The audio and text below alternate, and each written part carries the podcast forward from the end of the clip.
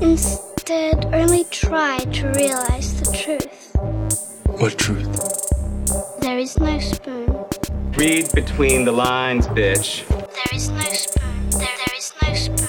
Bitch. Fasten your seatbelts. It's going to be a bumpy night. Bumpy night.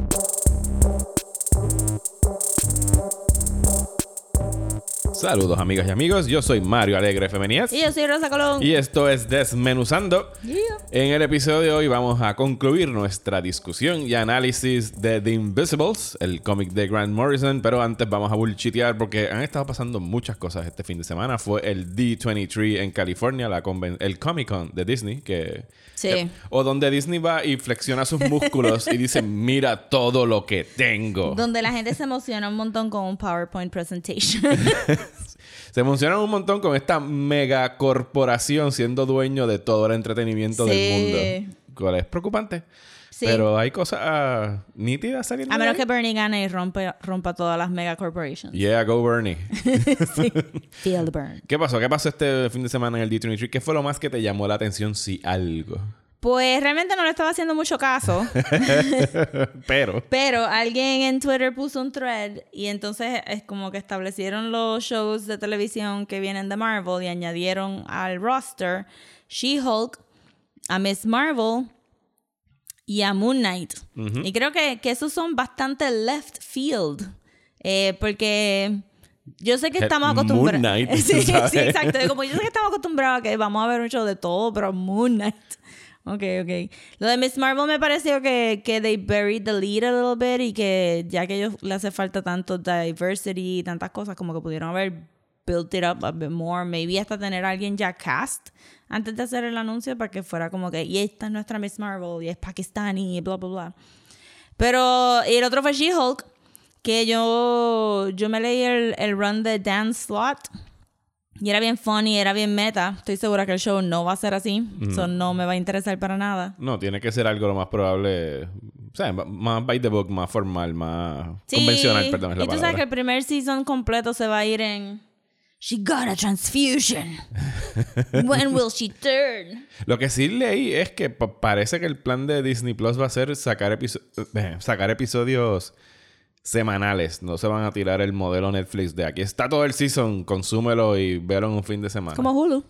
Sí, que para mí es malo por un lado, porque yo quería nada más que pagarle los 6 pesos, ver de Mandalorian y salirme. ah, Así pero que- tú lo ves tarde. Sí, lo Espera puedo- que se acumulen, no, entonces... No puedo verlo tarde porque me lo chotean. Y en realidad el trailer de Mandalorian me tripió. En el ¿Viste el trailer de no, Mandalorian? no quiero ver el trailer de Mandalorian. ¿Por qué no te interesa? Porque quieres Porque ver quiero disfrutar la serie como que clean slate, sin Digo, tener fíjate, el- imágenes. El, trailer no enseña Sí, eso es lo que todo el mundo tantísimo. dice, pero como quiera. I Pero es un- sit down and enjoy it. Parecería un Star Wars western o un Star Wars samurai que pues tiene que ver si te dejas sense. llevar por... O sea, llega el, el nameless stranger al pueblo y pues está haciendo bounty Handsome hunting. nameless stranger. Exacto. Digo, fíjate, no, el señor Pascal no sale en el trailer.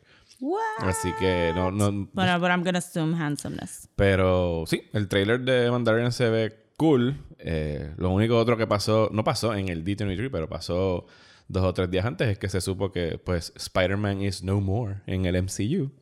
¿Tú crees que eso va a durar? Yo pienso que va a durar, de- sobre todo después de las expresiones de Kevin Feige este fin de semana. ¿Qué que dijo Kevin Feige? Yo no escucho. Kevin Feige dijo como que it was never meant to last forever. Sabíamos que era un time deal y se acabó. Y en realidad ellos no necesitan... De la forma como está ahora mismo el MCU o cómo lo dejaron. Y yo sé que tú no viste Far From Home. No. eh, pero no necesitan Spider-Man. O sea, no hay nada atándolos de lo que han anunciado hasta ahora que requiera a Peter Parker. Sí. Ellos. Porque parece que se van a ir por lo Cosmic, se van a ir por Doctor Strange y se van a ir con los con Guardians. más ganas no quiero ver Far From Home. y pues Far From- quien la tiene más difícil es Sony, que sí lo dejaron, dejaron su universo tan atado al MCU, Mm. con la figura de Tony Stark, con esta sombra encima de todo, que es como que sí, pero pues pueden ahora- empezar cuentas claras con Miles. Yo estaba hablando con un amigo mío y... Lo que sí que yo creo que a Holland le queda una película por contrato. Que a lo mejor ahí podrían hacer el. Mm. Sí, que se muera Peter y entonces Miles. Yo lo que estaba hablando con, con unos amigos míos era que parecería que cuando Marvel vendió Spider-Man, vendió literalmente los derivative characters también, Si es todo lo que tenga que ver con Spider-Man, no lo pueden tocar. pero en perpetuity. No sé si es Porque perpetuity, pero suena como que, que en sí. Perpetuity, porque ellos están anunciando con Spider-Man y con Silk, esos son personajes de este siglo. Es todo lo que esté atado.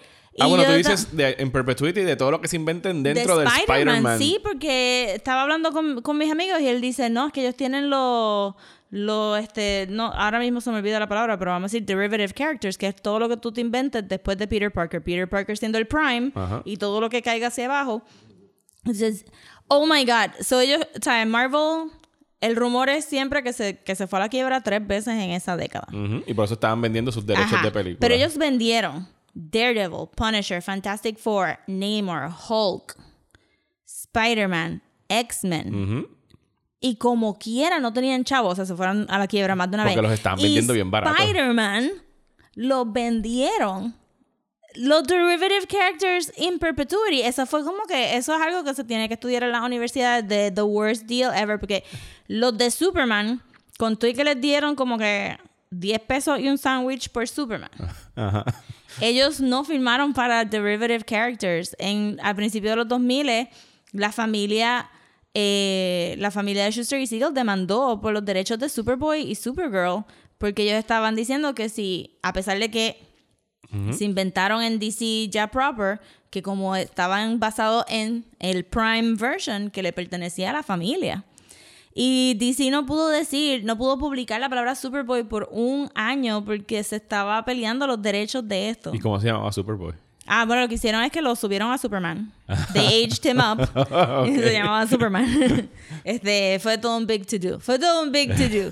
Eh, pero esa fue la razón. Entonces tú dices, la familia décadas después puede pelear por esto y Marvel regaló eso ahí. Entonces me pregunto yo, si es verdad que Marvel le cedió los derechos en perpetuity a Sony, ¿por qué tú sigues inventándote personajes nuevos de Spider-Man? Para darle más cosas gratis. Entre Eso comillas. era para cancelar Spider-Man como por cinco años y sacar un cómic, reissues de cosas de Peter Parker para que Sony no tenga nada que hacer, que fue un poquito lo que hicieron con Fantastic Four. Y con X-Men también. Y con, bueno, X-Men siempre ha sido como que cash cow. Ajá.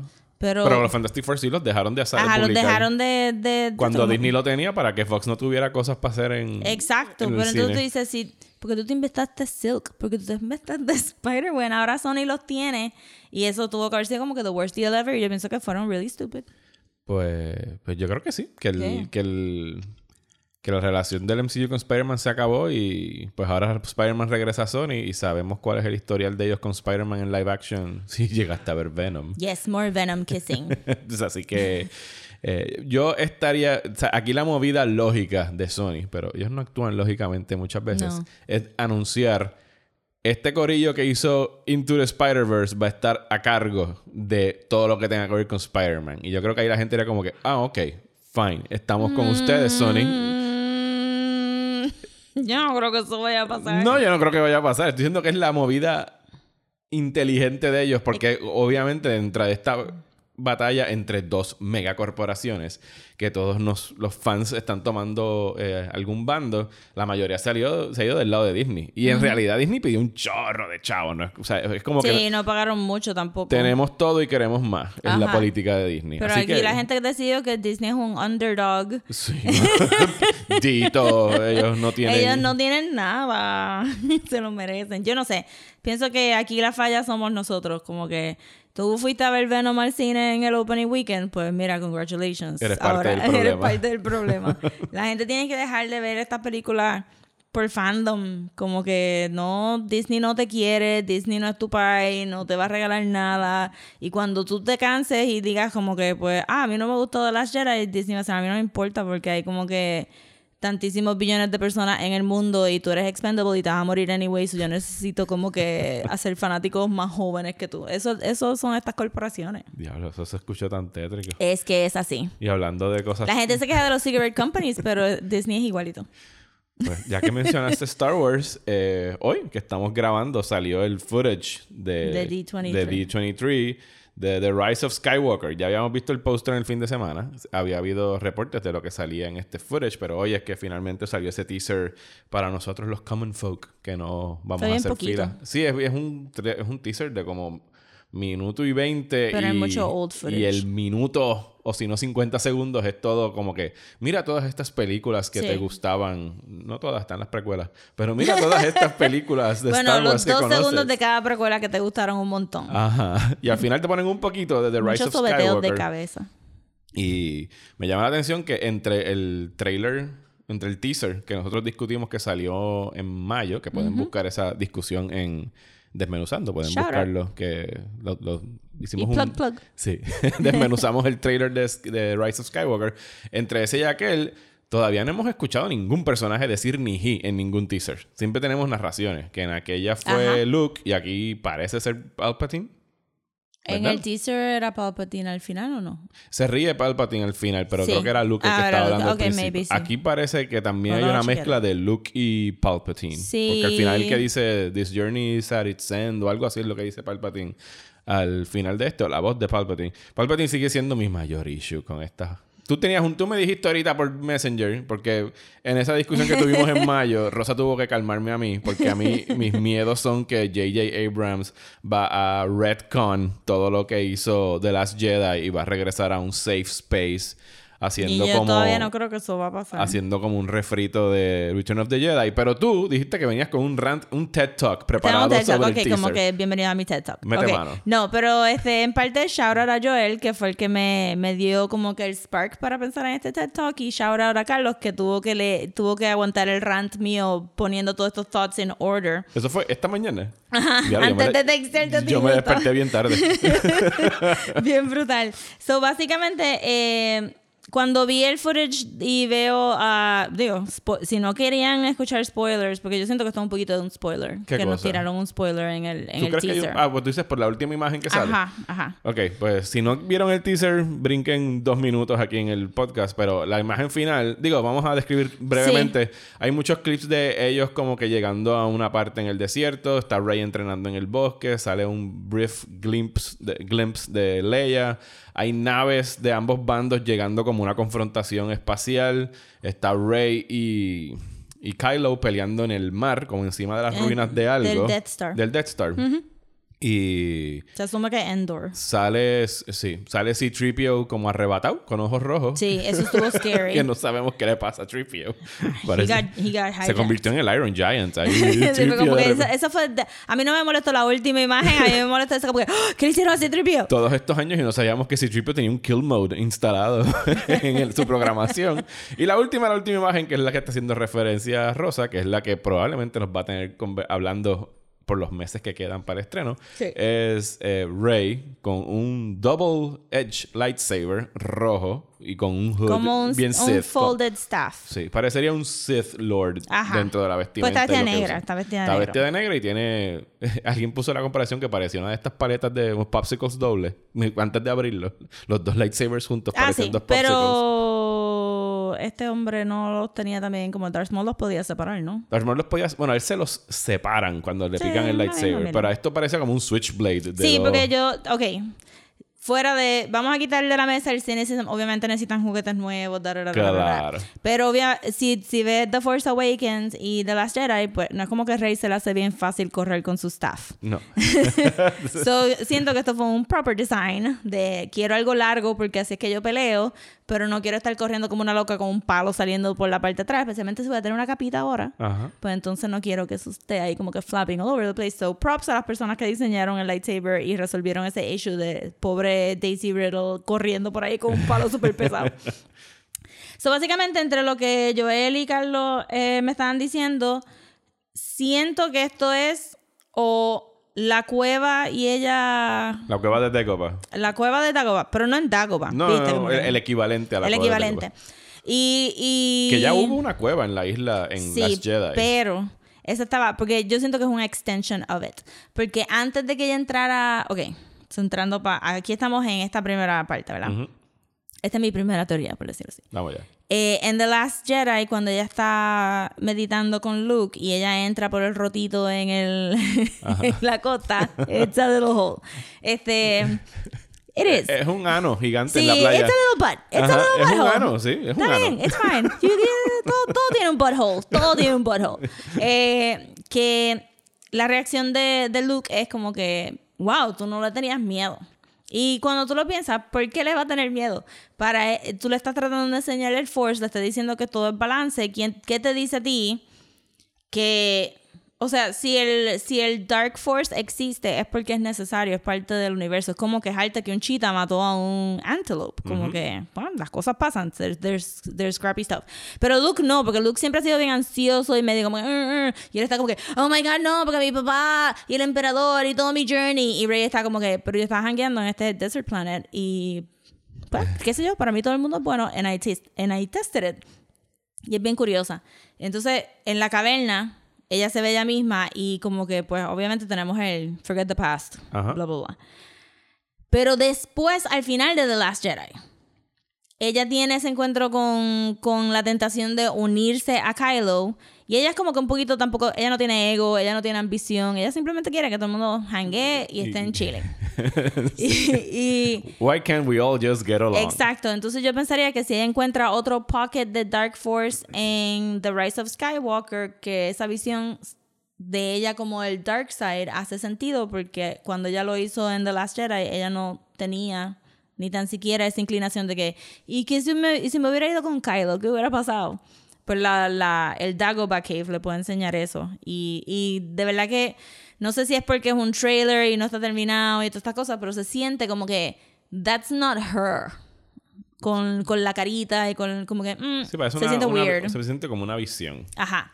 Mi segunda teoría con eso es que ella diga, eh, me tengo que sacrificar y tengo que join the dark side. Porque si tú piensas como que la galaxia siempre ha estado en un desbalance porque los Jedi nunca supieron qué carajo estaban haciendo, let's face it, as a religion they were not very good at it.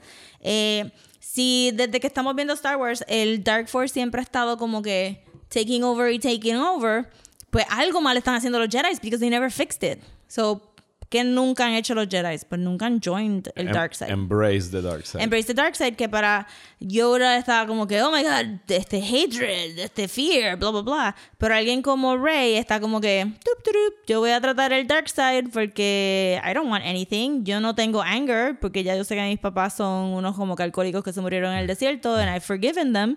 Y yo puedo ver empatía hasta en Kylo Ren, so el Dark Side no la va a afectar. O el hecho o aceptar que el anger y fear son hu- Parte de ti. human emotions. Exacto. Sí, porque hello, los Jedi Misters repress all emotions. Everything will be fine. Ajá, así que So, so para mí es O eso. sea, tienes dos teorías. Una que puede ser verdad que lo que está pasando es que Rey va para el Dark Side y otra que puede ser un sueño. Sí, Yo pues- pienso que ya no se tirarían un, un giro tan grande como que Rey al Dark Side en un teaser. Yo pienso que es misdirection. También siento como, aunque dije que es un spoiler porque alguna gente, ¿verdad? No quiere saber nada de la película antes de tiempo. La manera nonchalant que presentaron esto no siento que es muy importante. Sí, yo pienso que es como misdirection, igual que lo que pasó la discusión que tuvimos sobre Palpatine, que Palpatine también Que todavía podría- siento tú piensas que lo que es. es misdirection. Sí, porque es que, como tú sueltas, o sea, tú sabes que la gente se va a enfogonar con Palpatine. ¡Ah! Yo, eh, eh, Exacto. ese soy yo. Esa fue Rosa imitándome. ¡Ah! Y hay gente que va a estar como que, oh my god, mind blown, Palpatine. Pero ellos están como que, ujú, Palpatine. Y estamos te en- tenemos hablando de Palpatine mientras estamos bien haciendo brutal. otra cosa. Entonces, como que, pues, ¿qué hace J.J. Abrams? J.J. Abrams hace el Mystery in a Box. So nos dio como que, mira, aquí está tu shiny object. Focus on this. Mientras acá estamos haciendo algo. Escriban páginas y posts y posts Sí. y posts de What does this mean? What does this ¿Qué mean? podría significar esto para el futuro de Star Wars? Mientras Claro. yo estoy acá, la, la, la. Y también como que JJ, si, al- si algo sabe JJ es como mantener corporate happy mientras puede tirarse cosas creativas en el medio. Yo no tengo duda que él esté hablando con Ryan Johnson eh, por las noches y por la mañana diciéndole a Disney, sí, podemos meter a Palpatine ahí, don't worry about it. Yo sé que tú quieres meter a Palpatine. The fans will eat it up. The fans will eat it up, don't worry. Y después va donde Ryan Johnson, mira, vamos a hacer esto, esto va a quedar bien cabrón. Yo espero que tengas es que razón. he's good at that. Yo espero que tengas razón. Y anyway, a mí me va a gustar la película. Eh, sí, estás predispuesta ya que te va a gustar la Sí, película. se, se va a acabar toda esta saga de los Skywalkers. Después vienen cosas nuevas por ahí. I'm ready for it to end. Y estoy pompeada para ver cómo se termina. Bueno, yo voy a creer que se va a acabar la saga de los Skywalkers hasta que yo tenga como cincuenta y pico de años y hagan un reboot de algún Skywalker No. perdido. Yo estoy ahí. segura que Disney es greedy, but they're smart. Yo no creo que a D.B. Wise le den nada del core mythology. Ay, no, no. ¿Por qué, Nada. ¿por qué, está- por qué tuviste que traer ese dúo a esta Y conversación? Ryan Johnson ya dijo que él no va a tocar eso again with a 10 foot pole. Muy bien. Está bien. Pero no- yo no quiero saber qué va a hacer la gente de Game of Thrones con Star Wars. Yo espero que los voten antes de que empiecen. Yo también. Yo espero que ellos digan, diablo, el Mandalorian pegó, vamos a votarlos a aquellos. aquí Vamos somos a consistentes en nuestro odio a D.B. Wise y Benioff. Benioff y Wise. Dios mío, así es como yo puse en Twitter, de la gente de The 100, con todo y que la gente dice que es cheesy, que es young adult, es como que mira, esa gente puede escribirte una serie de Star Wars con los ojos cerrados y va a estar cabrona y le dan los chavos a los de Game of Thrones. Y les dieron un mega deal en Netflix también. O sea, Sí, pero Netflix es como que vamos a tirar todo ahí a ver Eso qué se pega. llama Failing Upwards. White mediocrity. Esa es la cara de ellos, es Failing Upwards. Chacho, que sí que. Pues, ¿qué más? ¿Qué más ha estado pasando en...? ¿Qué más? ¿Has visto algo? Acabaste 100, creo, ¿verdad? No, no lo he acabado, eso Ok. hay que ir Ah, poquito a acabaste poquito. Flash, está bien. Eh, acabé Flash, que se acabó bello. ¿Qué más has visto? Eh, pues estaba viendo The 100, ¿qué más vi? Mandy, que me la prestaste. Uh, viste Mandy, la Yes. película del director Panos Cosmatos con Nicolas Cage. Qué bueno que no tuve que pronunciar eso. el- sí, es un director canadiense. Panos Cosmatos. Cosmatos es el Jesus. apellido. Sí, es, eh, no sé si es griego o algo así, me suena griego. Eh, la película salió el año pasado y yo no, no sabía si recomendártela o no, pero había cosas tan... Es una película tan artsy es super artsy. en, en, en todo, en Y un cinematografía. campi. Sí, pero, y, pero logra mezclar todas esas cosas y engranan de lo más Y bien. Nicolas Cage. Y Nicolas Cage, que lo mismo puede ser super campy, que es súper dramático. He was both. Sí, de- de- entre una cosa y la otra. Sí. Él sabía cuándo prender el switch de voy a ser Nicolas Cage ahora. Una, en- solamente en una escena se fue un poquito over. En la del baño. No, en la de T-shirt. En la de. Sí, you- you- you ripped my shirt. sí, yo, ahí está, ahí está. Pero ahí tienes una cita para forever. For Es the una- ages, for de the verdad que ages. sí. Tiene- Si están perdidos, Mandy es básicamente como un... Está basada en los 80-ish o late 70s. Eh, no, es en, en 1900. Sí, es early 80s. Early se- 80s. se- Pero es como que un 70s, este, grindhouse, Sí. este, revenge Movie. movie. Fridging, of course, pero eso era par for the course. Sí, esa es la parte que yo dije. Yo creo que a Razón le gusta cuando Sí, ve estaba, Fridging. estaba un poquito disappointed porque de verdad pensé que como la película se llamaba Mandy y se pone tan loca como que estaba esperando que al final Mandy saliera como que viva, como que I survived, I don't know how. Eh, pero está bien porque realmente lo hicieron un poquito porque el espíritu de ella está en el carro y qué sé yo y como que as long as he's alive, she's alive. Pero me gusta el hecho de que antes de que le hagan el fridging, es como que toda esta deconstrucción del, del male figure, de que ella o sea, lo desmorona riéndose en su cara de él. ¿sabes? Ah, sí, sí. Ok, pues están perdidos. La cosa es que Nicolas Cage es este un- eh, es un lumberjack. recovering alcoholic lumberjack en somewhere donde necesitas un helicóptero para llegar a los árboles. Ajá. Somewhere. Yo pensé como que es this Brazil, que todos estamos yendo. Este, entonces él tiene suficiente dinero que tiene un really comfortable home. Bien bonita la casa. Sí, es como que un tiny home, pero cool, ahí todo es paredes. Y ahí es donde viene como que el style choice de la película es mucha proyección de luz y mucha proyección de green, green screen. Y muchos stylized colors y muchos filtros. Especialmente para enseñar emoción. So tienes como que un shot desde arriba de ellos dos en la cama. Y, y la cama está en un cuarto que son todos paredes hacia afuera, pero tú sabes que son green screens porque se notan just enough para que tú sepas que esto va a ser un constructed fantasy bedroom. Y de momento ella empieza a hablar y le proyectan esta luz con flores como que anaranjada y todo lo demás es azul y se veía como una obra de teatro y no como un revenge este grindhouse movie. Y hacen mucho de eso también. Me gustó mucho el último shot de cuando ellos se conocen Ajá. Que él está en oscuridad, pero cuando la mira, todo blossoms around him en violeta.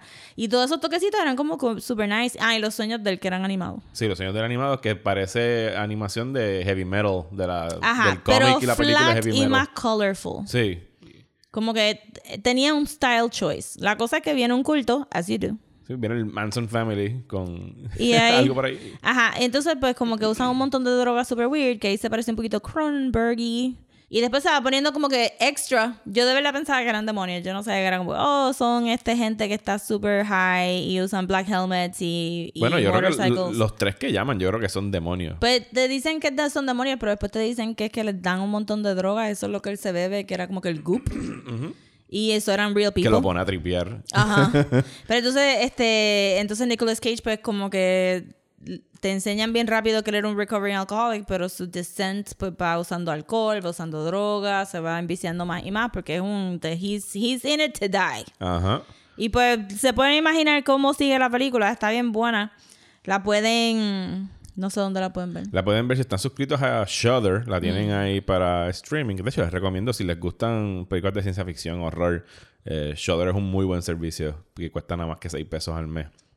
Y siempre están añadiendo cosas. Vi una serie nueva de Creep Show ahora en, en septiembre. Y la, la pueden alquilar en VOD, en iTunes, Amazon, que siempre las tienen por ahí Yo tengo que alquiladas. poner Shutter porque tienen el gay Lizzie Borden movie. Ah, sí, está ahí, Yes. está ahí, la puedes ver ahí. Pero qué bueno que te gustó, Mandy. Yeah, estaba super nice. Very unexpected. Como Sí. Nic- como No tomen esto como una recomendación abierta de Mandy.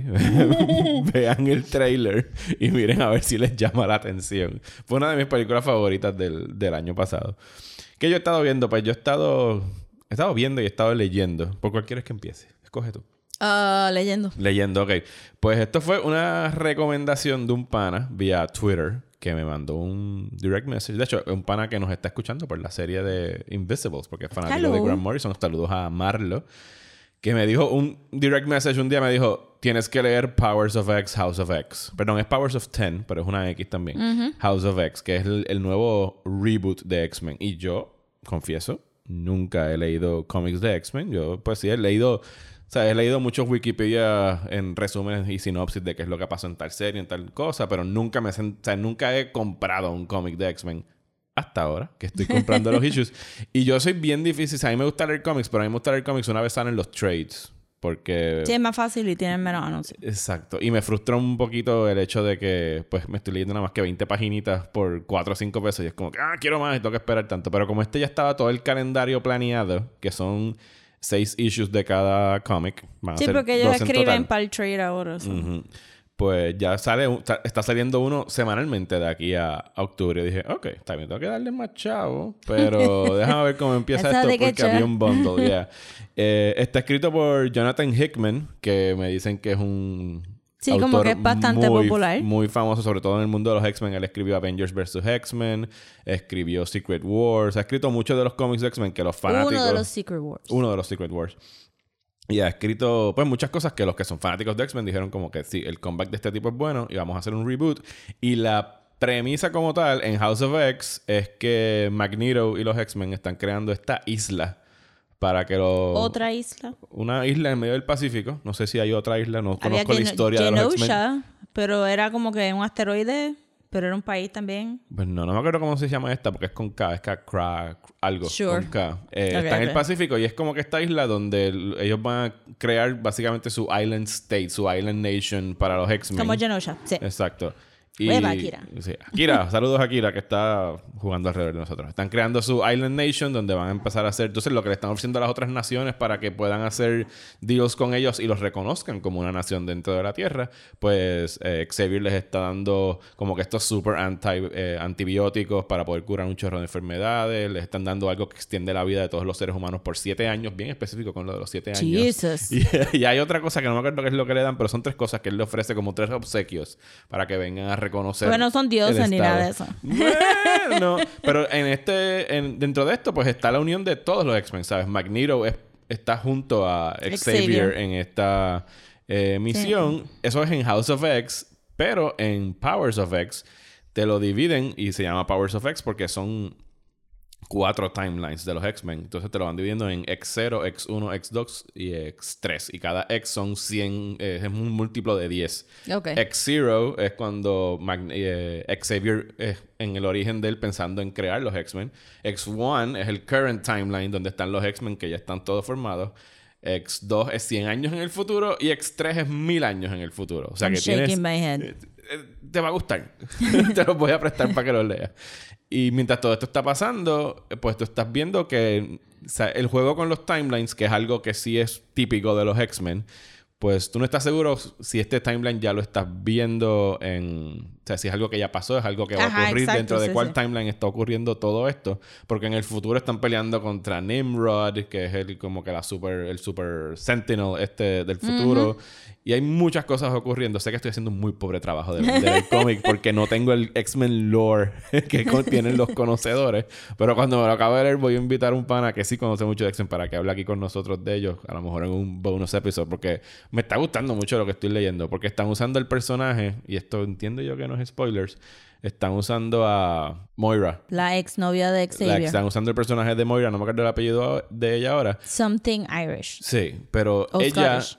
tiene, ella es un X-Men. O sea, en- aquí tiene, la describen como un Omega X-Men. Ok.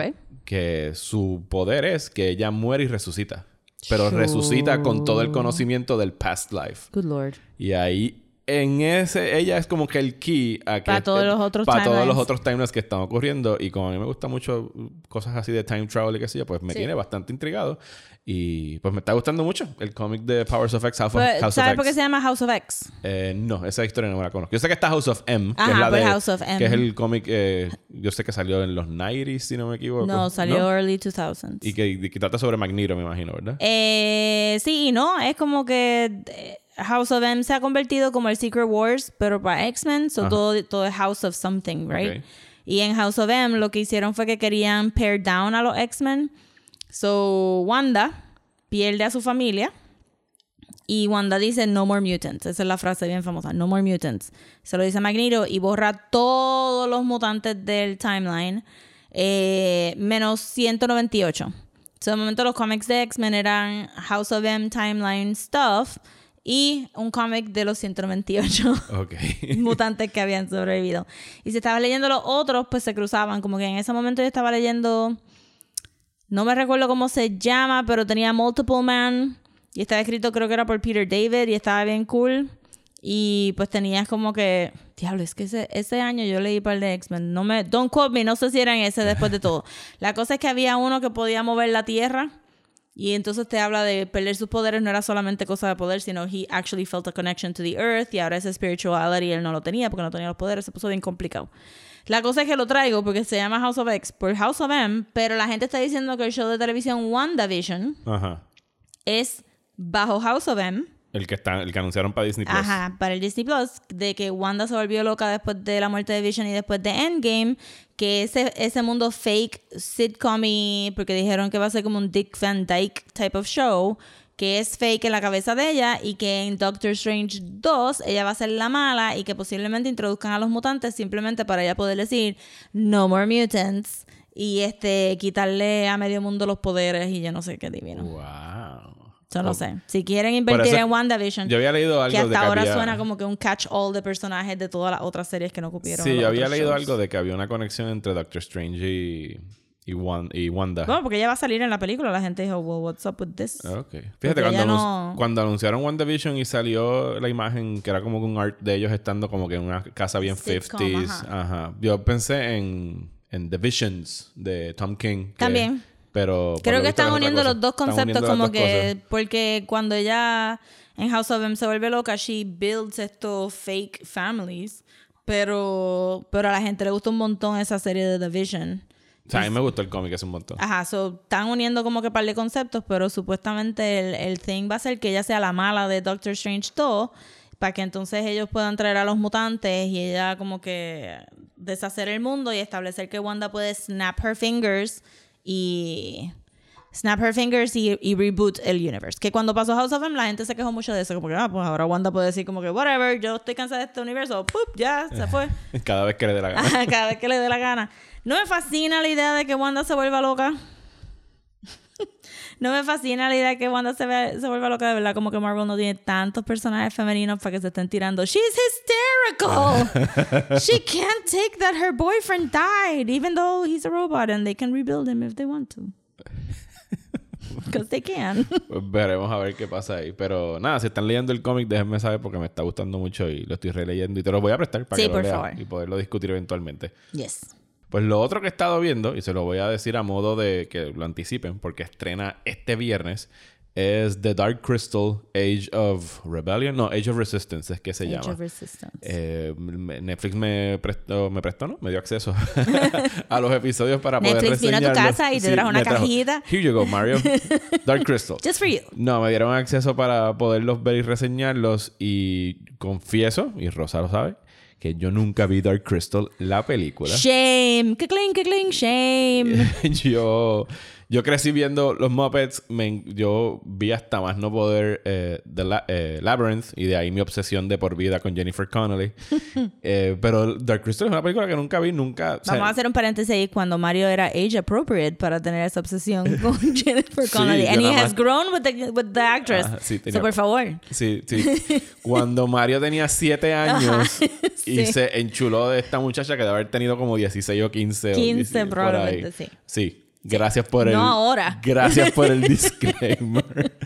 Eh, y pues, mano, yo no estaba ready para que me gustara tanto esta serie, pero es preciosa. Yes. Las marionetas están espectaculares. Se- es, hay, hay, yo no sabía que yo necesitaba tanto un fantasy fix en la ficción hasta que me senté a ver esto anoche. Había visto ya un episodio con mi hijo y le advertí como que lo siento, pero tengo que seguir, no puedo esperar por ti porque Yeah. tengo que reseñarlo y por eso está enchismado conmigo ahora. y me acosté a las 2 de la mañana y llegué a la mitad de la serie y está súper bien escrita. Eh, es una precuela a lo que es la película. Aún no he visto la película porque después de titubear mucho sobre si debía verla o no antes de eso, como es una precuela, leí varias reseñas que decían como que mira, si no la has visto no es un problema ver la serie y después ver la película porque en realidad te van a dar una idea de qué fue lo que pasó en la película durante la serie. Así que me puse a verla para no tener ningún prejuicio sobre lo que va a pasar eventualmente.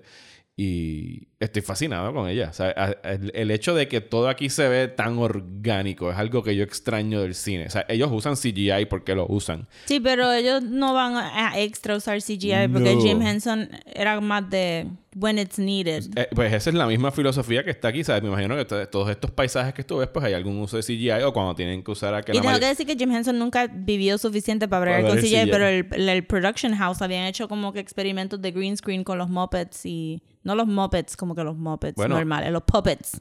al día de hoy, todavía para mí, uno de los más fascinantes actos de magia en la historia del cine lo hizo Jim Henson en The Puppet Movie, que es con Miss Piggy y Kermit corriendo bicicleta. Y yo todavía no sé cómo lo hizo. Yo sé cómo lo hicieron. A mí no me interesa saberlo porque yo cada vez que veo eso me digo, esto es Sí. increíble. Lo único que te voy a decir es que el... el bueno, te puedo decir cómo lo hicieron. Básicamente es un rig. No me dañes el ilusión. No, es que eh, para mí esto es lo fascinante porque a mí me gustaron, siempre me gustó Sesame Street y Plaza Sésamo y después me gradué a los Fraggles y después pues los Muppet Movies desde los 70 estaban ahí, so cuando ya uno Muppet- nace. Yo vi Muppet Babies toda la desde Ajá, y. Muppet Babies, hello, como que el, el- cuando en Muppet Takes Manhattan está esas, como que los Muppet Babies y tú dices, this has opened a whole new world. This is amazing. Pues lo que hicieron fue, este, eso me gustó mucho el construction side aún cuando era chiquita y, de- y yo veía Fraggles y te daban behind the scenes de cómo ellos hacían los Fraggles y para mí eso era como que fascinating. Y yo llegué a estar un año diciendo, yo quiero trabajar en Jim Henson Workshop, yo quiero hacer Fraggles for the rest of my life. Eh, so ellos lo que hicieron fue rig toda la bicicleta Ajá. a un solo triciclo de Ajá. un nene, que si ves la escena, el nene está bien al frente, bien al frente. Y ese es uno de los hijos de Jim Henson. Y él está corriendo el triciclo y todo eso corría el rig de los Muppets. Por eso es que van así como que bien, Bien lentito, lentito. bien placentero. Y todo está rigged up al nene, al nene con el triciclo en la escena. It's fascinating. It's fascinating. Sí, es Yo fui a una exhibición de Jim Henson eh, hace dos años atrás en, en Nueva York. Y tenían un poquito de cada cosa. Y ahí tienen el workshop, ¿verdad? Como un museo o no. El museo, el, yo creo que el workshop está en Londres. En Londres, ok. Sí. En Nueva York tenían como que un taste y vi un, un skirtsies. Un skirtsies, ¿cómo se pronuncian? Y son como Skeksis. que... Skeksis. Y son bastante grandes y son como que disgusting aún en, en aquí, persona. Aquí son horribles. Y, el- y Sí. algo que me está gustando mucho de la serie, sin entrar en detalles, es que, digo, está en el título, The Dark Crystal, pero me acuerda de una época cuando los shows de niños were actually dark. ¿Sabes? Sí. Y son monstruos y Eso están es haciendo también- cosas horribles. Ajá, te lo iba- cuando estabas hablando de la película, como que me dio ese thing, como que es nosotros ya no... ¿Te recuerdas cuando yo te dije que deberíamos de hacer un episodio de 80s fantasy films Ajá. y Lady Hockey, qué sé yo? Pero es que llevamos décadas sin algo así. No, porque todo, porque lo, lo que han estado utilizando un tiempo para acá es puro Tolkien, imitaciones de Ajá, Tolkien. imitaciones de Tolkien o whatever. Y, y esa magia como que se ha perdido. Yo me recuerdo hace par de años atrás, cuando compré el Blu-ray de Labyrinth y el Blu-ray de The Dark Crystal, y Carla no había visto The, The Labyrinth, porque ella nació pues más tarde, y pues ya esas películas no eran de moda, los papás no le iban a enseñar Labyrinth. Y cuando se le enseñé ella estaba como que mind blown, hasta con las tomas de las piedras están separadas, pero la cámara se mueve y la Ajá. perspectiva forma la cara, y como que todas esas cosas que son tricks ya no se hacen en las películas porque tienen only so, ma- so much time para contar la historia y no... I mean, Labyrinth es una película que me rodea. With a Claro. purpose, porque supone que ya está perdida for most of Pero the no movie. te aburres mientras estás viendo Claro, la porque cada cosa es una, una parte de la historia and it's building up, pero hoy en día las películas son como que boom, boom, boom, boom, rápido y no hay fantasía, de verdad, no hay fantasía como Dark Crystal ya. Deja que tú veas esta serie. Estrena el viernes y tienes una asignación. No puedes hacer nada este fin de semana que Mira, no yo sea ver Dark nada, Crystal. Porque tú sabes que mi to-do list está de esto. Puedo empezar a ver los primeros dos episodios. Yo te no aseguro a sé. ti que si tú ves los primeros dos episodios no vas a hacer más Yo nada he visto Veronica. Mars. No Yo estoy súper atrás. Yo estoy súper atrás. Te espero tu mensaje por La voy a empezar Messenger a ver, la este voy a fin de a ver. semana con un oh my god, no puedo parar de ver esto. Tengo que ver la película primero. Eso sí lo iba a hacer. Como que iba a sacarle un tiempito. ¿Para volverla a ver? Sí. Ok. En Netflix, obviamente. Sí, porque está tengo el dispuesto- Blu-ray, está pero no disponible voy en a abrir Netflix. la cajita y ponerlo en el PlayStation. Ok, pues nada, vayan a ver eh, Dark Crystal, estrena este viernes y posiblemente esta no sea la última vez que hablemos de ella aquí en el Bullshiteo. No, for sure.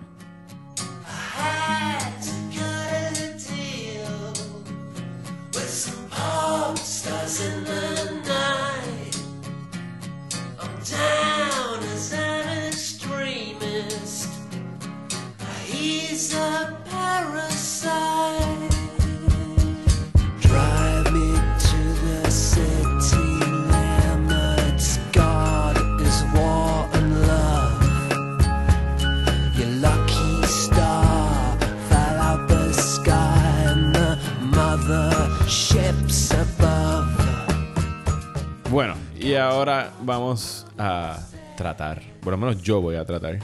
Yo también, porque no me lo he releído. so, los dos vamos a tratar. de eh, hablar sobre el final de The Invisibles, el volumen 3 del cómic de Grant Morrison. Yes. que pues encuentro que va a ser un reto eh, mayor, por lo menos para mí que es la primera vez que lo leo, porque como diría mi compañera aquí de podcast, it's a lot. It's a lot. Son 12 cómics que concluyen el, el- lo que sería The Invisibles, que se acabaron de publicar, creo que fue abril del, do- del 2000, Sí, si en el mismo mal no 2000. recuerdo. Porque había un propósito de que acabara para el 2000, porque venía pues el Y2K y el fin del mundo y estaba Ajá. todo bien Aunque hubiera sido nice que se hubiera acabado también en el 2012. Sí, pero había que esperar 12 años Sí, para eso. Y él decidió empezar a hacer eso eh, mucho antes. Y pues. ¿Qué puedo decir sobre el final de Vamos a empezar con el resumen. Vamos a hacerlo structured. Ok, vamos a, a buscar el resumen que tengo aquí listo para decir qué es lo que está ocurriendo en este cómic. Eh, la trama eh, ocurre un año después del volumen anterior y los, ulti- y los últimos issues del cómic lo que hace es seguir a los Invisibles mientras se preparan para impedir que el Moonchild, que como recordaremos es la cosa esta Shoggothi Lovecraftian Que salía del espejo en el primer volumen. que sale en el primer volumen, que lo usen como el host de lo que le dicen el Rex Mundi. ¿Qué es el Rex Mundi, Rosa? No sé. El Rex Mundi es, es como el Mesías de aquel lado, de los, yes, de los, exacto, de, los- de los- exacto. de los Perdón. hate- de los I hate flaked, crons. I flaked. Es el, el Mesías de los Hate Crons, menos uno para Rosa. Eh, el Extra Dimensional Ruler de la Outer Church es lo que es el Rex Mundi. Mientras muchos de los Invisibles han cambiado mucho desde el último volumen, como que King Mob ya no usa eh, pistolas y está como que mucho más vestidito, tiene un suit, ya no está tan ponco. Yes, está más mod. Eh, no está matando personas. Jack Frost ha aceptado que él es el Mesías de este lado de, de la iglesia de los Invisibles. Y los Invisibles están ya no. ¿Cómo se dice? No se consideran ellos mismos que están en guerra con el Outer Church, sino que son parte del, del mismo universo. Están en una misión para rescatar a la humanidad antes de que se acabe el mundo. Y en la batalla final contra el Outer Church, el personaje de Jolly Roger y Sir Miles, eh, mueren en, en- en este cómic.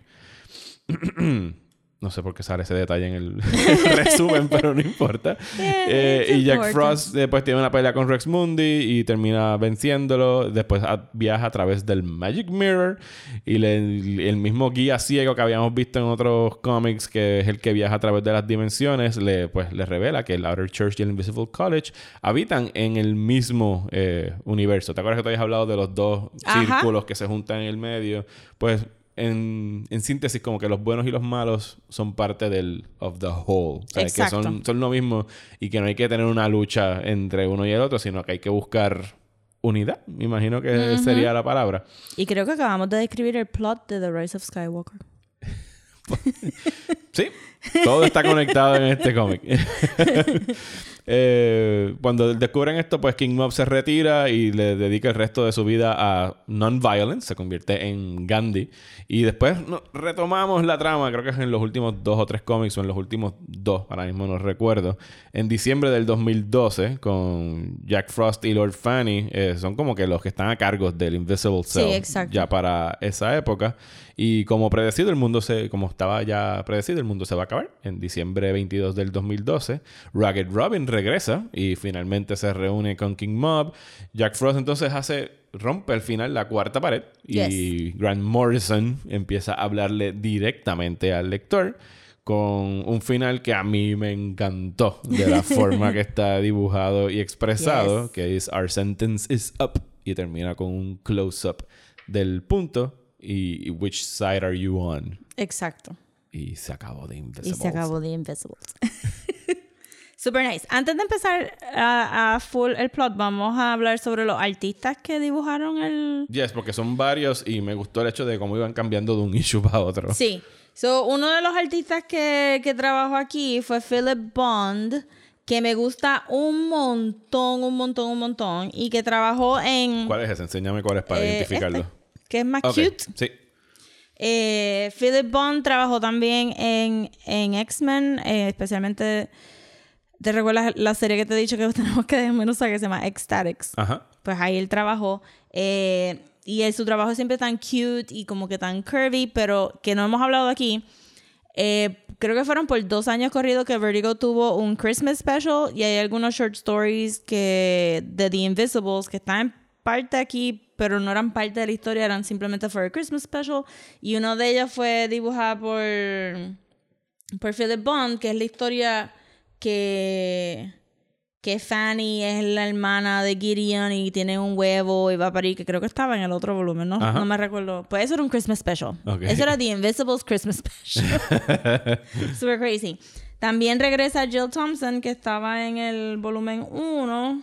Jill Thompson es la que dibujó el cómic de Death, ¿verdad? El manga. El, el- el exacto, Death y los Little Endless Books. Ajá. Y este par de los stories de Brief Lives de, de Sandman también.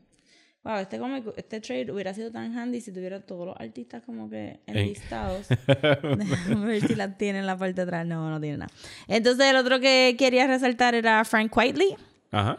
Que es este colaborador con Grant Morrison por excelencia en los X-Men de Grant Morrison, que es donde este Grant Morrison introduce Second Mutation y Emma Frost se convierte en un diamante, bla, bla, bla. Pues este Grant eh, Frank Whiteley dibuja, dibuja esos X-Men también, so ha colaborado before. Y a mí me gusta mucho el arte de Frank Whiteley porque hace que todo el mundo sea como que medio chubby y tiene muchos wrinkles y mucho stubble. Y él trabaja un montón. Él ha hecho también parte de los cómics de... Ay, my God. El de que hizo este... Todo se me está olvidando ahora. El que hizo este... Ay, la película más mala ever. La película más mala ever. De superhéroes que él es un douchebag. y, Este... Kick-Ass.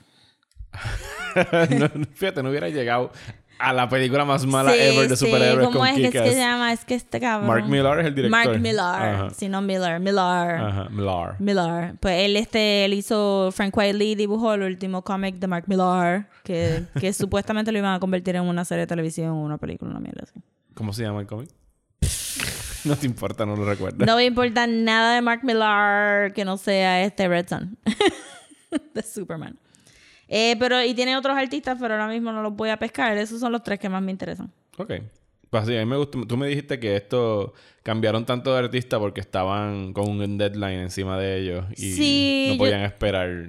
Cuando tú cambias tanto de artista, eso que estás rushed. Ok.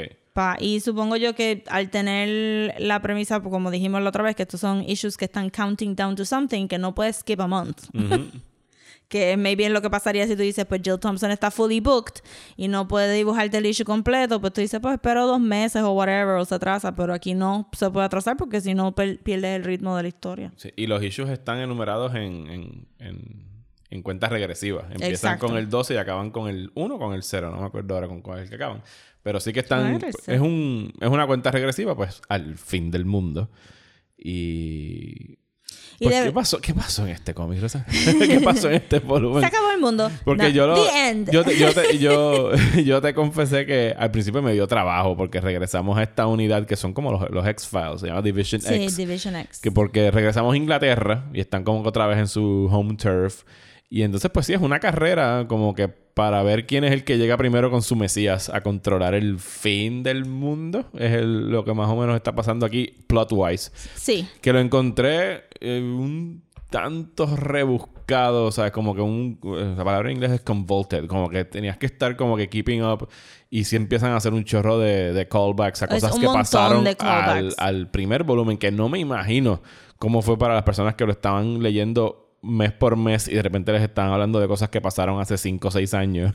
que tiene que haber estado complicadito. Porque él no se detiene como que a rellenar los blancos. de, ¿Te acuerdas de aquello? No es como que no, tú busca tus issues y Ajá, léetelos exacto. si quieres estar al Sí, día. más no me recuerdo como que lo de Division X era que ellos estaban buscando quiénes eran The Invisibles, pero ya tenían a un Invisible adentro de Entre Division ellos, X, sí. que era el pelo negro con el bigote, Ajá. which we, we should have guessed, Ajá. porque era el maestro de, De, de Dane. de Dane y fue el que lo, lo trajo para el Fold.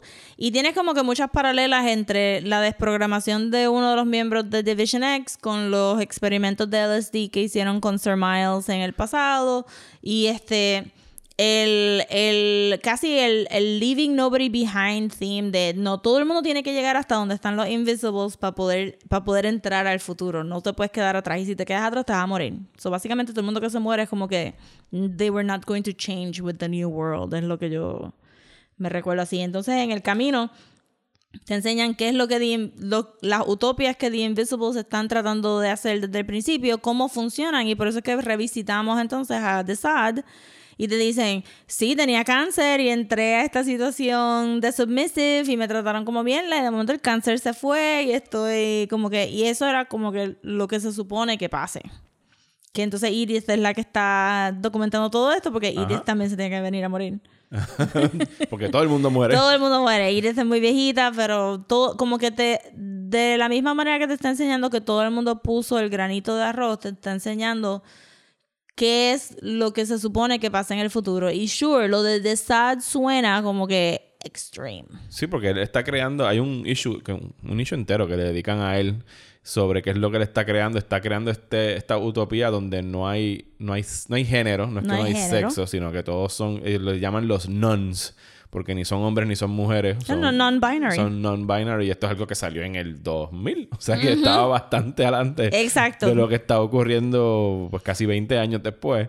Y pues él está creando esta utopía donde pues la gente puede ser libre de esos, ¿cómo se dice? Estar en esos... De esos guilty, de Ajá. esos trappings. Y, y, y tú dices, pero es que yo no quiero. Sí, está bien, pero iba a haber otras diferentes utopías. Y el punto que está haciendo es como que you have to stop thinking como el siglo pasado. Tienes que empezar a pensar como el próximo siglo. Y, en- y eso es más o menos el flow de everybody has to catch up con los invisibles. Y eventualmente, cuando te enseñan el futuro, entre comillas, porque es el 2012. Ajá. Bueno, ¿verdad? En ese momento eran 12 años en el Sí, futuro. exacto. 12 años en el futuro, pero está ahora se, se siente como que so far behind. Te enseñan como que todo el mundo está más open-minded, que es la razón por la que queríamos hablar de este cómic desde un buen principio, porque Grant Morrison pudo ver ese futuro donde hay non-binary people, donde hay transvestites y este, o sea, transformative, perdón, no se usa transvestite, transformative este, performers y este transsexuals y transgenders en la televisión como algo normal y rutinario. Este donde hay este una idea de, de comunidad ish Sí. ¿verdad? Que se puede crear a través de las redes o todo lo del, lo del hermano de, de Ragged Robin estar enchufado, hablando con gente o accesando como que información, porno, ajá. información, bla, bla, bla, pero lo tenemos en los teléfonos y todas estas cosas. Y Grant Morrison no lo ve como nada malo. Se supone que seamos así, porque cuando se desprenda el universo, pues entonces podamos ascender, porque si estamos pensando todavía en las cosas del pasado, pues que Grant Morrison fue un poquito naive y hopeful, pues sí, porque estamos ahora mismo en el 2019 y estamos con las mismas porquerías del siglo pasado, pues. sí. O, o- o sea, estamos yendo más para atrás en el siglo pasado. Estamos, y dos pasos para adelante, cinco pasos para atrás en gracias, A mí- fascismo. A mí, me gusta, a mí me gusta un intercambio que se da. Le tomo una foto entre King Mob y Lord Fanny cuando se reencuentran en Londres. Que le besa la mano y le dice: You'll never be plain again. The world's getting more like us every day. It's everything I ever hoped for. Everything is real. Y Fanny le contesta: "Ex- Everything except my tits. Exacto.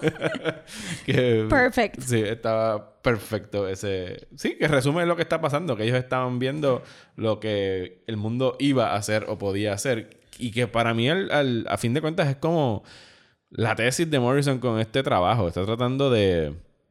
No solo de usar la ficción para tratar de impulsar no su agenda, sino como que un worldview, un better worldview de lo que podemos ser. O sea, que está.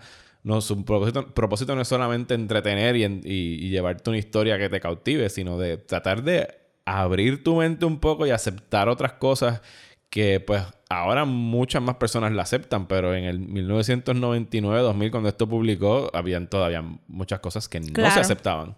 Leer The Invisibles es iniciarte en The Invisibles. Al final del cómic se supone que tú pienses como que, that's right, yo no debería de estar pensando siempre inside the box, como que, no, yo no voy a probar eso diferente o no acepto a esa persona porque se ve diferente, porque mi worldview es con estas gringolas puestas. Se supone que ahora en este nuevo siglo, pues tú puedas decir como que, I'm living my life and everybody else is living their life. Si estamos viviendo our, our lives together, pero mi life no interrumpe tu life. Sí, y que no son le- las utopías que ellos están haciendo anyway. Y mientras sea algo que no le haga daño a nada ni a nadie, no tienes por qué... Ajá, exacto, como que what's your deal? Cálmate, enjoy your life, ¿verdad? Este, y pues en ese sentido eh, eh, hubiera sido nice si hubiéramos llegado ahí en el 2012.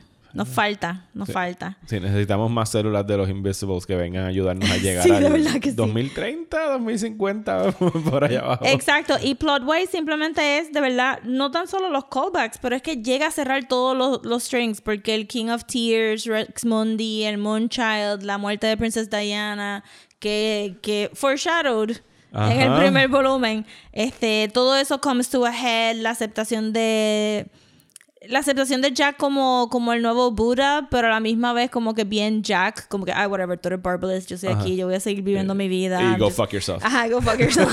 como que bien normal.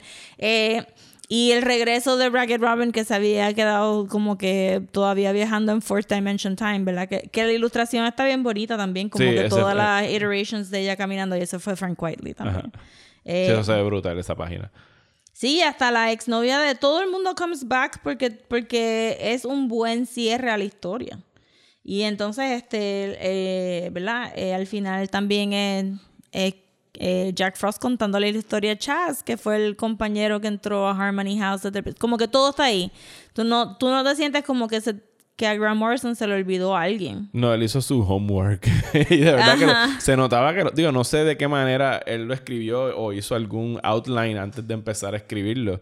Pero se notaba que estaba bien planeado, al igual que ocurre con algo como Sandman. ¿Sabes? Que desde el principio, sobre todo cuando, me imagino, que cuando lo vas a releer, es como que, ah, todas estas cosas, diablo, desde tal issue te estaba sembrando Exacto. estas semillitas para lo Y que yo, te y yo acá. te diría como que Sandman, este, Sandman hasta tropieza un poco porque al principio lo querían conectar tanto con el DC Universe y él tuvo que write that in there, pero The Invisibles es su propio thing desde el principio, eso es como que no Sí. tiene ni ese tropiezo. De hecho, estaba leyendo cuando me acaba de leer esto que está tratando de encontrarle sentido a, a la vida en general. Después de leer The Invisibles, alguien en un post de Reddit eh, de alguien que estaba pidiendo como que por favor ayúdenme, estoy tratando de entender qué rayos fue lo que pasó aquí. Le dijeron como que, ah, vete al primer issue y lee el primer eh, panel del cómic. Y cuando baja el primer issue y lees el primer panel, está en egipcio, está en Egipto, perdón, está King Mob con El Fayette y la primera burbuja, el primer dialogue eh, bubble En el cómic dice, and so we return and begin again. Que es lo mismo que pasa al final del, del cómic. Exactamente. Porque lo que se está dando al final del cómic, que ya hicimos esa, esa comparación el año, eh, la semana pasada en el último episodio, entre el Monolith y Barbalith, que de hecho acaban en If, En ahora que lo vemos, es que es esta entidad, esta inteligencia superior que está ayudando a la humanidad a alcanzar un- una evolución Antes de ascender. antes de ascender, exactamente. Y fíjate, no estaba preparado, que se, también se relaciona a nuestro último tema largo, a que me recordara tanto al- a lo que más o menos ocurre al final de End of Evangelion. Exacto. Que es otro acid trip evolutivo sobre Sí. cómo nos transformamos y el mundo se está acabando. Y pues sí, como que tienen, mucha, tienen mucho que ver, ¿sabes? Son Es como que, que, diferentes. pues, pero es que, ¿verdad? Está todo en nuestra mitología y en nuestras religiones, ¿verdad? Eventualmente tenemos que ascender y va a haber un singularity y, pues, ¿verdad? Este, eh, un... Las trompetas van a sonar y van a ascender y los otros se quedan, pero en The Invisibles todo el mundo asciende, hasta los Archons. sí.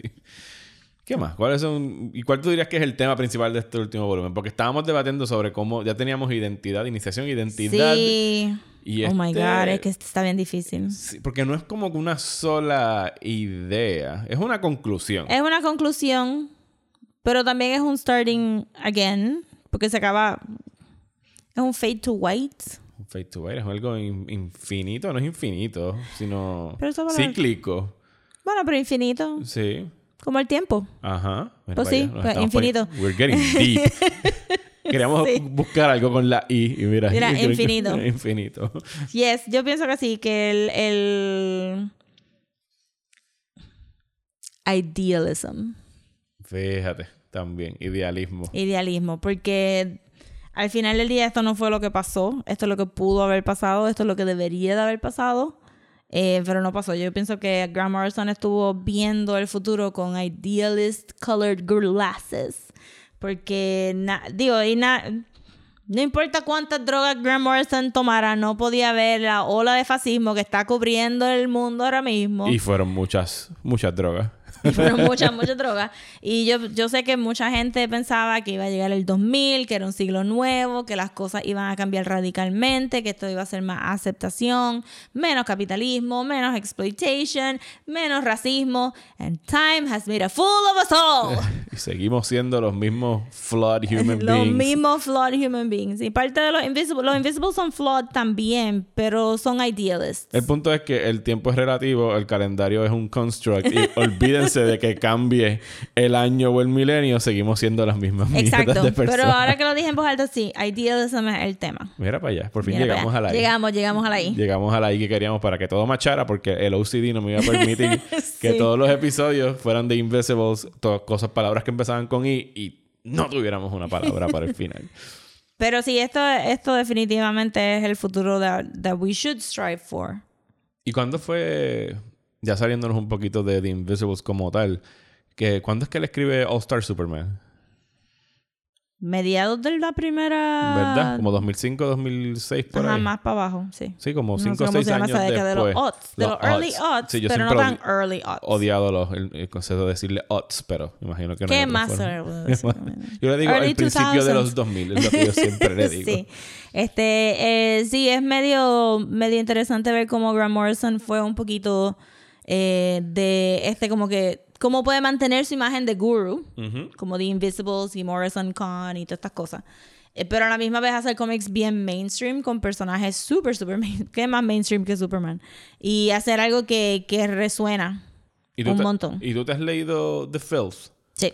Ok, pues háblanos un poquito de The Filth, porque originalmente íbamos a lo mejor incluirlos en este podcast, después decidimos que no, pero él lo ha descrito como una extensión de The Invisibles, como una continuación. ¿De qué trata The Filth? The Filth trata de este señor como que middle, no quiero decir middle age, pero vamos a decir late 30s, early 40s. Y es, y, y es atrapado en este mundo de esta celda de, de personajes. Célula. Sí, exacto. Ajá. Esta célula de personajes, counterculture. Pero es bien diferente a los Invisibles porque primero se escribió para que fueran two-parter stories. Habla más de fringe science y de sexo que, que actual. ¿Más? Sí. Sí, como que eh, por ejemplo, Ajá, dale. Mira, it's crazy. Eh, hay en, en The Filth, cuando, cuando el personaje principal, se me olvida el nombre ahora, porque me la leí varias veces, pero hace tiempo que no lo leí. Y esto fue una de las series que cometí el error de comprar en Issues.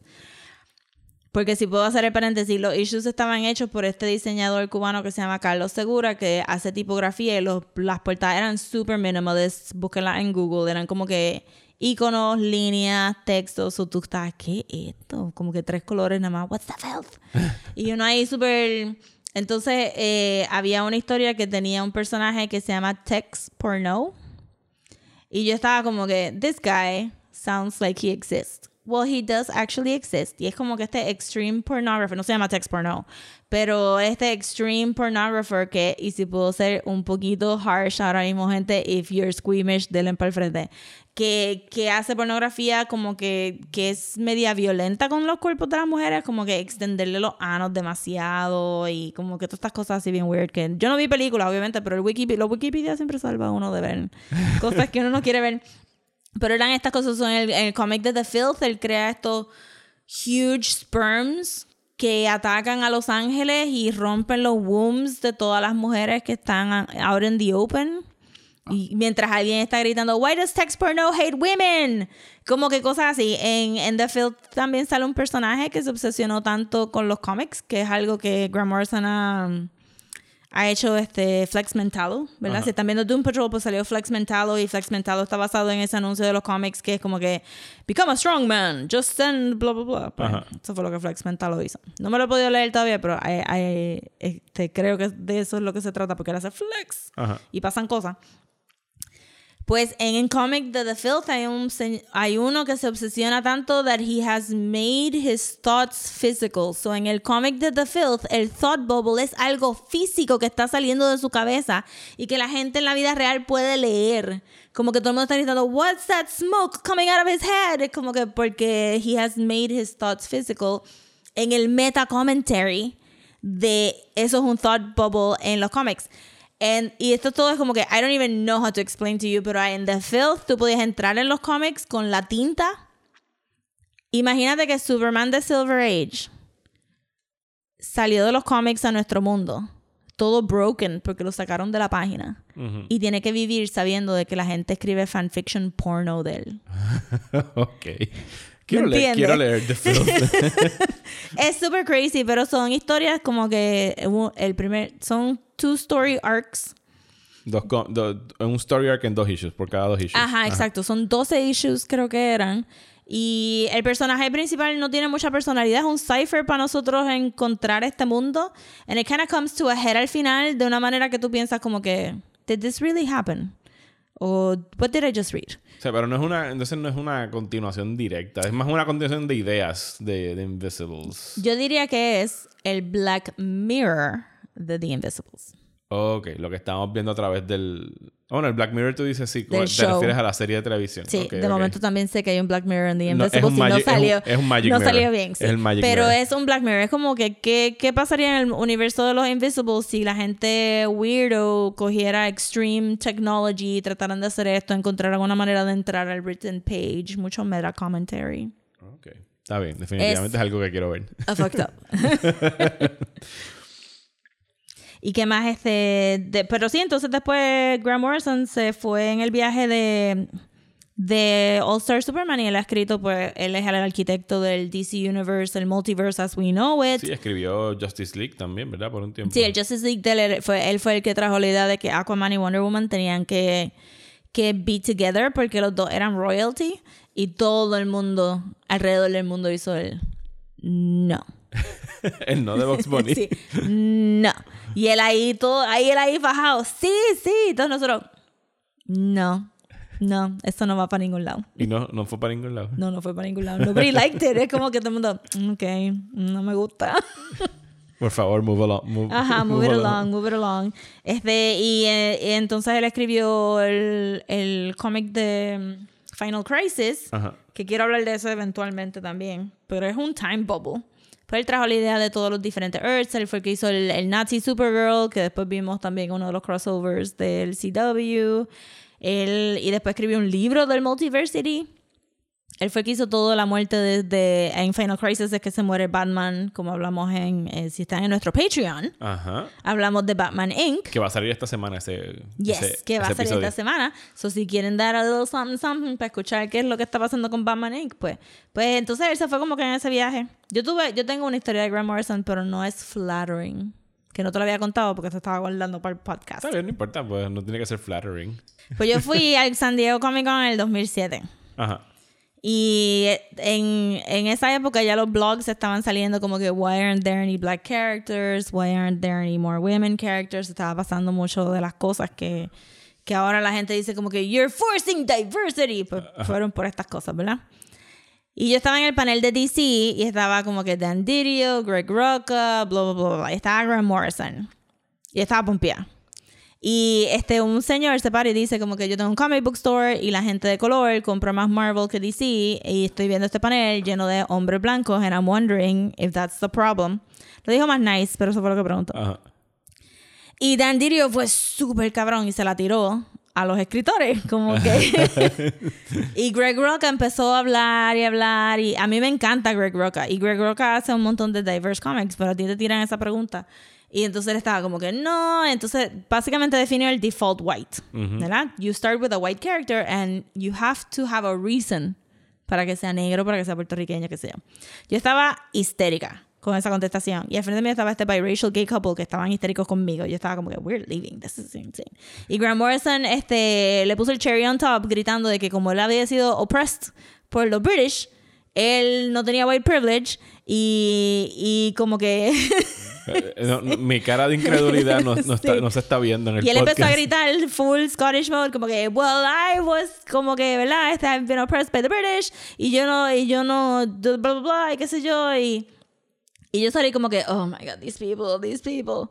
Este, ¿verdad? Pero obviamente ya han crecido y han cambiado sus stances, pero esa era mi historia de Grant Morrison, como que literalmente le acaba de decir que él no tiene white privilege. I am leaving this conference right now. The whitest man posiblemente en el cuarto en Sí. ese momento. Por el amor de Dios, hombre, you have a job because es como que, por favor, este, pero esa era mi historia de Grant Morrison. Nunca lo llegué a conocer así como que one on one. A Greg Wow. Roca sí. ¿Sí? Qué cool. ¿Quién es Greg Roca para los que no saben? Greg Roca es el que ha escrito Whiteout, ha escrito Stumptown, ha escrito un buen run de Wonder Woman, ha escrito casi todos los female characters que hay en DC, Batwoman, este, ha hecho screenplays, ha hecho novela, este, Queen and Country. Es bien... eh, cuando lo dejan solo, él se tira las cosas como que Tinker Tailor Soldier Spy. Tiene Ok. ese flow. Ok, super. Checkmate que te recomendé. Ajá. Greg Roca. Ok. Más Tinker Tailor Sol- Soldier Spy. Pero la película de Tinker Tailor Soldier Spy. No, no, no. Como que es el flow. Como que Ah, el flow de backstabbing, espionaje. Ok, ok. espionaje, que sé yo. Queen and Country es así. I like. Y, y Grant Morrison ha vuelto a escribir algo original. Estoy poniendo- no original porque sus. O sea, All Star Superman es original, pero con Sí. personajes originales creados por el desde Invisibles y Filth. Yo creo que no. Lo último que yo me recuerdo que le escribió fue el Wonder Woman Earth One Ajá. Eh, con Yannick Paquette, que, que no, no he podido leerlo porque es como que un hardcover y no tengo chavo. Pero este, no he escuchado tampoco a mucha gente hablando. El otro de los temas que quería hablar en el podcast después es como él este eh, trabaja el tema de la sexualidad del superhéroe femenino en los cómics. Ok.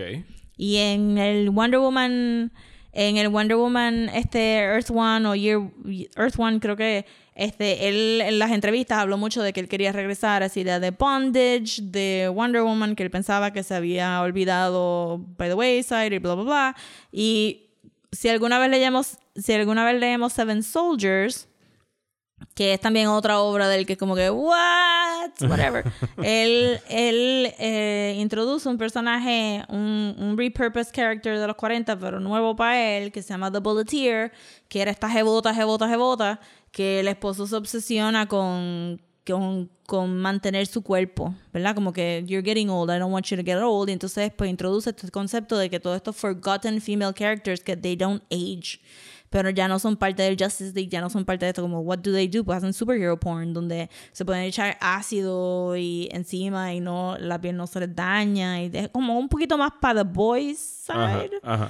Pero lo hace, entonces en, en Seven Soldiers también investiga, pues, como qué sé yo, eh, transgender characters y un montón de cosas. Esa serie está buena también. Todas las series de Grant Morrison están buenas. Let's face it.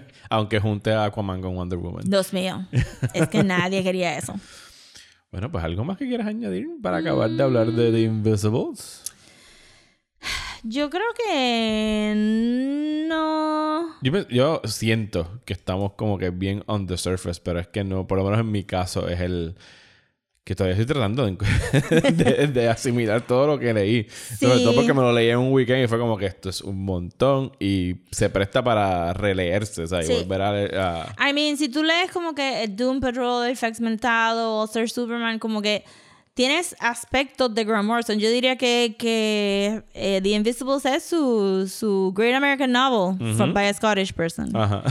Este, que Sí, es un magnum opus, es es obra un magnum maestra. opus, Ajá. exacto. Que si tú quieres de verdad, de verdad, de verdad, ver a Grant Morrison ser Grant Morrison, pues tienes que leer The Invisibles. Todo lo demás sale de The Invisibles. Los takes que él tiene salen de The Invisibles. Y que por lo que yo me he puesto a buscar de, de artículos y ensayos que se han escrito, todo el mundo, pues ahí no me siento entonces ya tan mal, confrontan el mismo problema de que es bien difícil hablar de The Invisibles si no has leído The Invisibles. O sea, eh, y, eh, resumir The Invisibles, porque es algo, es más una experiencia y algo que te va tratando de, de enseñar mientras lo estás leyendo que simple y sencillamente sentarte a hacer un recap de, ah, pues Superman aquí peleó con Lex Luthor y pasó tal y tal cosa, sino que es un chorro de ideas que te están tirando a veces página tras página. Que es a propósito, porque al final del día, cuando tú acabas The Invisible, se supone que you are changed a bit.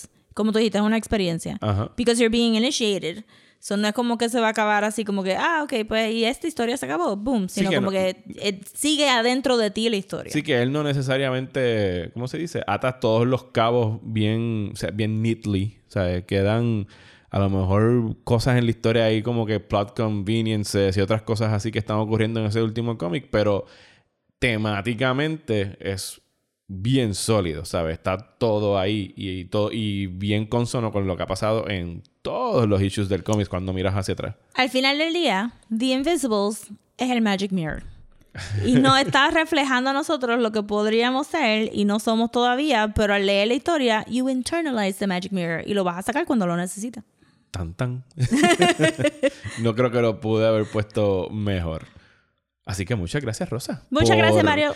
Por iniciarme en, en The Church, en, en el Invisible College. Yes, I mean, Y este curso intenso de las últimas semanas leyendo The Invisibles.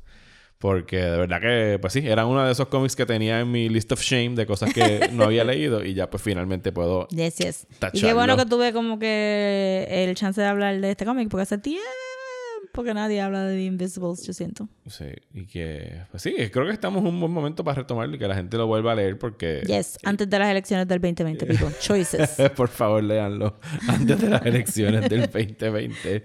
Eh, a nosotros, de parte aquí de lo de Desmenuzando, de lo que hacemos de housekeeping, queremos eh, agradecer a los que se han unido al Yeah. Patreon de Desmenuzando. Hay unos nombres aquí que queremos darle las gracias a los más recientes patrocinadores. Tenemos, no voy a decir los apellidos, pero muchas gracias a Armando, Enrique y Julio, que ahora son parte del Patreon de Desmenuzando. Gracias. Lo pueden buscar en patreon.com slash desmenuzando. Ahí tenemos dos niveles de patrocinio solamente. Está el del dólar, que muchas gracias. Nos ayuda a seguir haciendo el podcast y tienen acceso a los posts que se vayan a poner en la página de Desmenuzando. Y está el nivel de 5 dólares que les da dos episodios adicionales del podcast al mes. Ya salió el de Midsummer y esta semana... eh, Dorian, la tormenta huracán que está en el Caribe ahora mismo, permite se supone que esto sale el miércoles, se supone que esa cosa viene para acá el miércoles, así que no sabemos si nos están escuchando durante el huracán o después del huracán o nos volvimos a morir todos. Nos Y, volvimos. sí, Wait, are you dead? En María nos morimos todos y estamos aquí los fantasmas de los que éramos. Oh no. Así Anyway, que, pues sí. Cuando escuchen esto, Pues van a probablemente tener otro episodio que va a ser de Batman Inc. esperemos que no sea consiguiendo wifi gratis en algún restaurante de fast food porque el PTSD de María es fuerte. Sí, vamos a respirar, vamos a respirar, vamos a confiar en Barbaleth. Y Confiemos en que si se va a ir la luz será 24 horas. sure, let's not even think about that. Barbalith will Voy a provide. llorar, estoy llorando. Pero exacto, si todo sale bien, pues van a tener otro episodio de Batman Inc. eh, volumen 1 del issue 1 y 2 solamente. Y a partir de la semana que viene, una vez más, pues ya con el mismo disclaimer, vamos a estar comenzando a hablar del cine del 99. Vamos a estar discutiendo ocho películas durante todo el mes aquí en el podcast de Desmenuzando, empezando con Fight Club y American Beauty, que se prestan para una muy buena discusión. Sí, preparen sus bolsas plásticas. Mientras que en el Patreon eh, vamos a estar tocando eh, Star Wars Episode 1 The Phantom Menace y The Matrix, que también está muy... Espérate, lo dijiste muy rápido porque yo creo que todo el mundo lo escuche. Vamos a hablar de Star Wars Episode 1 The Phantom Menace. Yes. Not very. No, o sea, no vamos a hablar positivo about it. ¿Tú la vas a volver a ver para el podcast? No, ya yo la vi antes de Force Awakens. O sea que no te vas a tirar la tortura otra vez. No, por favor. Yo lo estoy considerando. Tres veces en el cine, varias veces en televisión y una específicamente antes de Force Awakens. I am done with that movie. Yo no voy a decir cuántas veces las vi en el cine. Lo voy a decir en el Patreon. Si quieren ver cuántas veces, cuántos chavos yo le di a George The Lucas mystery. en 1999, vayan al Patreon para enterarse de esa vergüenza eh, máxima. So, vamos a hablar de. Phantom Menace y vamos a hablar de The Matrix. The Matrix, que está relacionada de Invisibles, porque Sí, mucha brutal. gente dice que fue como un rip-off de todas las ideas de Invisibles, and y I can see it. I can see a percent of it. Sí, partecita está ahí. Pero nada. Muchísimas gracias por escucharnos. Eh, nos pueden seguir a través de las redes sociales. Lo voy a decir yo esta semana para que no ponerte on the Yay. spot. Estamos en des- como Desmenuzando en Instagram y Desmenuzando Pod en Facebook y Twitter. A mí me consiguen como Mario Alegre en Twitter e Instagram y a Rosa. En Facebook, Instagram y Twitter por at SodaPopComics. Muchas gracias por escucharnos y nos vemos, esperemos, la semana que viene. Yes.